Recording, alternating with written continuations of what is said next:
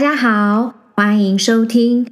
天呐，忠诚老师聊命理，我是主持人天气，我是忠诚老师。我们将一起从生活中的点点滴滴，用最浅白的方式，带大家一起来了解命理的乐趣。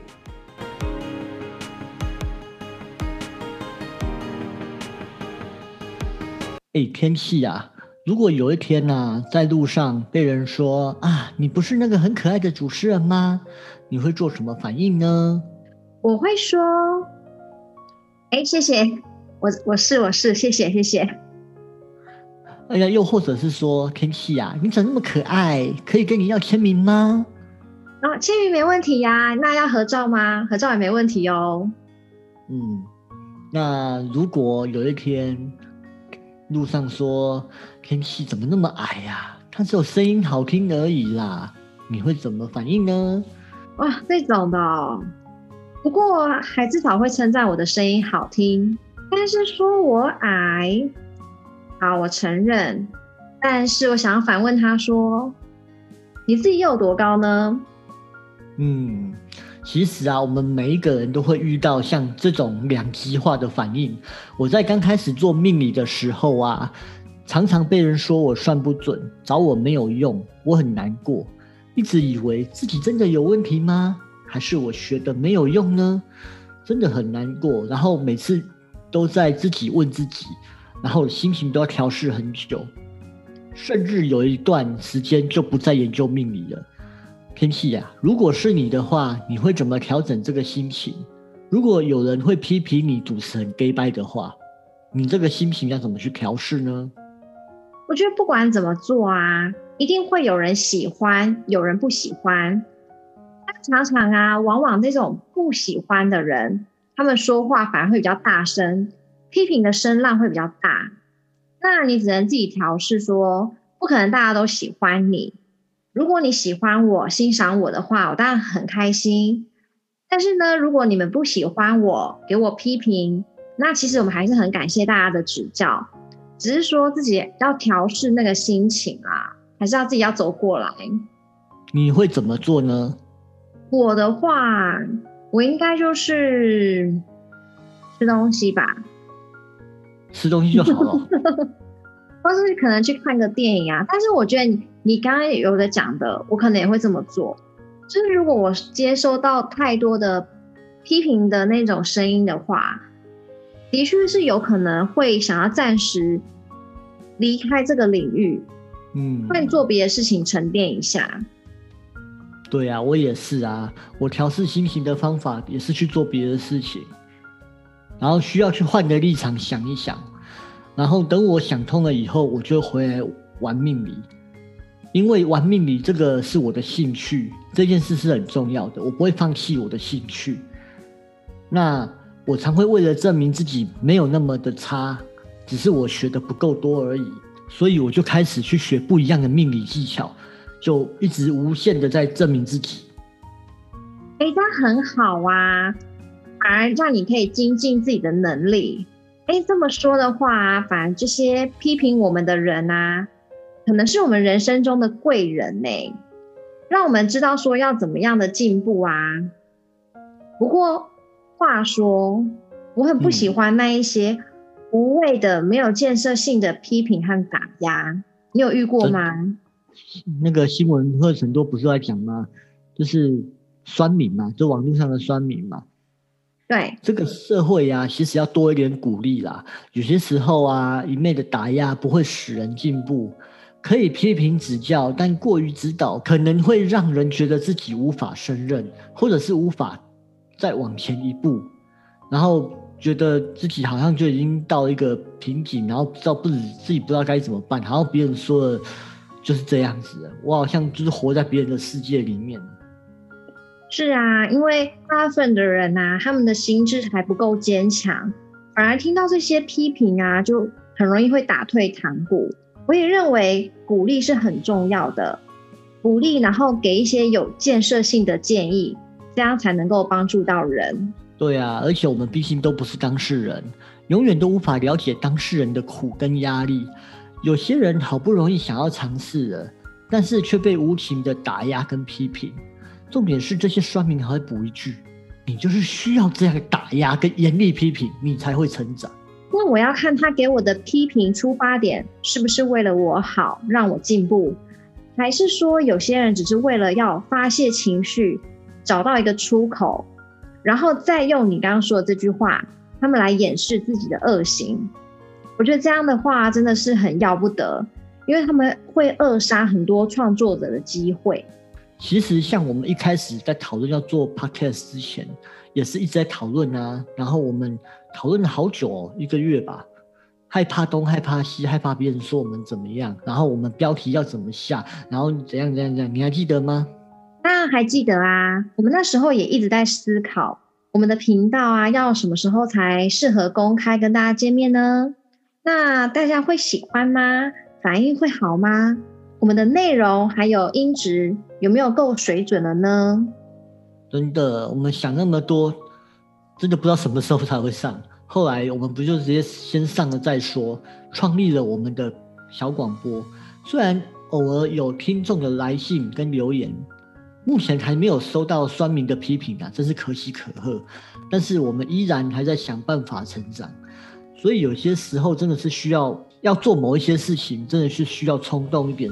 才能成功，不冲动的话，就是一直在想，一直在想。酸民虽然很可怕，但是如果不去做，原地踏步的话，那是更可怕的。突然有一个想法，我觉得如果可以换一个心态呀，就是你如果有被批评的话，代表说你有被注意到了。所以你想想看哦，我们在职场啊看过这么多的人。如果觉得一个人的能力不足啊，有时候甚至会连批评他都懒了。啊，我们也是非常欢迎各位听众给我们批评和指教，但我们不喜欢呢那种为酸人而酸的酸民。哎，话说啊，因为想过，我们还可以来讨论看看，这种啊躲在背后的键盘侠酸民，他们会有什么样的面相特征呢？而且他们为什么会想要当酸民啊？酸民的面相吗？嗯，在讲这个题目之前，我来问问天气啊，你的想象中，你觉得酸民是怎么样的人？我觉得啊，相由心生，所以这些爱讲酸言酸语的人啊，一定是面目可憎，那种张头鼠目的样子吧？嗯，我认为啊，酸民啊，通常会以自己的角度来看世界，不是说他狭隘。而是每个人摄取知识后所得到的结果，通常都是会以自己为出发点来分析跟探讨，就变成我们所说的主观。就像说你喜欢的包包，可是我不见得我喜欢，可是你却爱的要死，因为这是你摄取这个包包的一些知识跟一些它的制成、它的成分以后，你觉得这个包包你很喜欢，那可是对我来说，它就是个包包，所以我就是。所以我认为酸民的面相，我们可以分成几个点来参考。哦，原来酸民也可以用面相来分析他们哦。那有哪一些特征呢？当然可以喽，就像你刚刚讲的嘛，相相由心生。第一个，因为额头是思想的所在地，必须宽广、色泽明亮。明润，所以额头的大小跟宽广是决定气运的一切。所以呀，酸明有的时候是他的额头是很亮的，他们会有自己的主见跟想法。是，我觉得酸明就是有太多想法了，没有宣泄的出口。所以老师，你刚刚这么说，就是额头我们通常是要追求越宽越好，越亮越棒喽。但不是，因为物极必反，东西太好了也会导致厄运。当额头太高、太过高的话，他们就变成有一点固执。哎，老师，额头高是那种快要秃头的那一种吗？嗯，不是，是不是？就是额头高啦，那是不是秃头就自己想，别再挖坑给我跳。对，额头宽广所代表就是追求的理想越高，但会不会实现就是要看气色，因为气色好才会实现。所以啊，酸民我们不见得他们额头都很高，这是其我们额头高只是其中一点嘛。那当然，额头高的话，他们的所吸收的知识就是应该说他们会有某一部分的是自己的意见，不容易被别人所撼动的想法。了解。那如果已经真的很高，到了差不多手掌的宽度，会不会算是过高啦？那这种额头过高的人的话，他们会怎么样？如果额头过高的话，表示想的东西超出现实，实行能力不及，只留于空想，因而会带给周遭人压力。自我主观意识抬头，如果再加上额头又凸出来的话，总是会向往别人认同他的逻辑，自信又固执，人际关系自然就会受阻了。那从此也会产生斗争现象。你不觉得酸民就是这样吗？对呀，哎，酸民他们都很容易活在他们自己的世界，然后呢，把一些事情可能想得很简单，他们不知道说别人执行起来有哪一些困难。哎，那这么说，那还有其他的特征吗？第二个部位就是眉毛，当眉毛稀疏的时候，就是自我本位主义抬头的时候。有时候，当眉毛稀疏的话，自我的立场也很重。所以呀，你看哦，如果额头高、眉毛又稀疏的话，你不觉得这人已经超固执了吗？我现在有一点在想象这个人会长什么样子。你就想那个你的，呃，老一辈的老人好了，就是这样。对，那眉毛稀疏呢，他的自我本位的力量越大。这种人呢，在亲情上是很疏远的，而且理智。所谓的理智，就是分得很清楚啦。理智到只会注重自己自身的钱财，然后呢，不好商量，头脑冷静明光，现实，同情心弱。哎，又新学到一招喽！这老师之前没有讲过的，我现在才知道啊。眉毛比较稀疏的人啊，他们可能反而比较理智。但是可能没有什么同情心，他们是不是常常会说“可怜之人必有可恨之处”啊？对呀，因为啊，通常眉毛越淡的人，对周遭的事情会比较不关心，但是一旦别人跟他提问的时候，又要别人接受他的想法，而且总会以为自己的才是最棒的，就是那种很不容易接纳别人的观点和建议吧。活在自己的小圈圈而已。诶，那他们是不是还有什么其他的特征呢？有啊，其实啊，要想这种人很简单，你就想老一辈的老人，真的很多都是眉毛稀疏、额头高，就快秃头了。嗯，真的，他们呢，不能说他们不对，而是因为他们活了那么久，累积的经验，觉得这就是对的，而他们又没办法及时接受新的观念。所以当然就只能活在过去的一个理想中，那要求别人接受他的想法。对，那最后一点呢，我们来看鼻子。鼻子呢也是代表自我意识，鼻高者，就鼻子比较高的，他呢要重规则，遵从理性，意志坚定，性情耿直单纯，不会察言观色，也不太会说谎。肤色越白，越以自我为中心，不爱啰嗦，也不爱管闲事，优越感强，会坚持己见，不容更改。但这种人还有一个好处，就是你提出事实跟数据，他们才会接受。不然有一件事情想要问钟诚老师，是老师，你刚刚说肤色越白的人啊，越以自我为中心，他们不爱啰嗦，嗯。那所以皮肤黑的人比较爱啰嗦吗？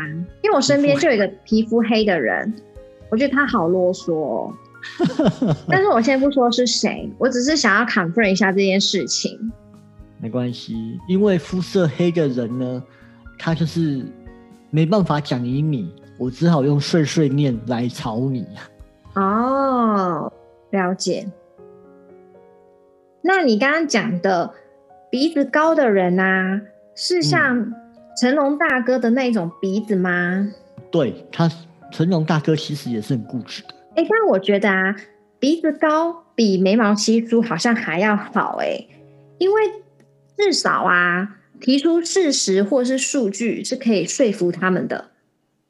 没错，像成龙大哥好了，你看他的鼻子是比较高，可是呢，他的肤色没有那么白哦，所以意思就是说，他这个人其实也不会很固执，可是他很多事情会用自己的身体力行，然后来去呃证明一些事情。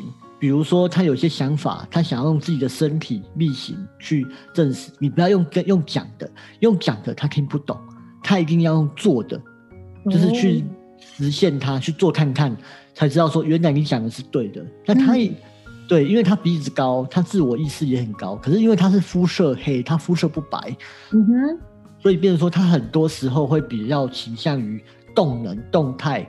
就像我们之前讲过面相学要动，他就是会用动中去证明。有些肤色白的人是，我就是讲，我也懒得证明，要不要证明那是你家的事情。嗯，他们比较会身体力行啊，对不对？对，如果呢鼻子啊如果过于高，就很像孤峰独守，个性会比较孤独，然后独来独往，不喜欢与人群交往，很难相处，所以我才说这也是酸民的特点之一。你看，像国外有很多那种。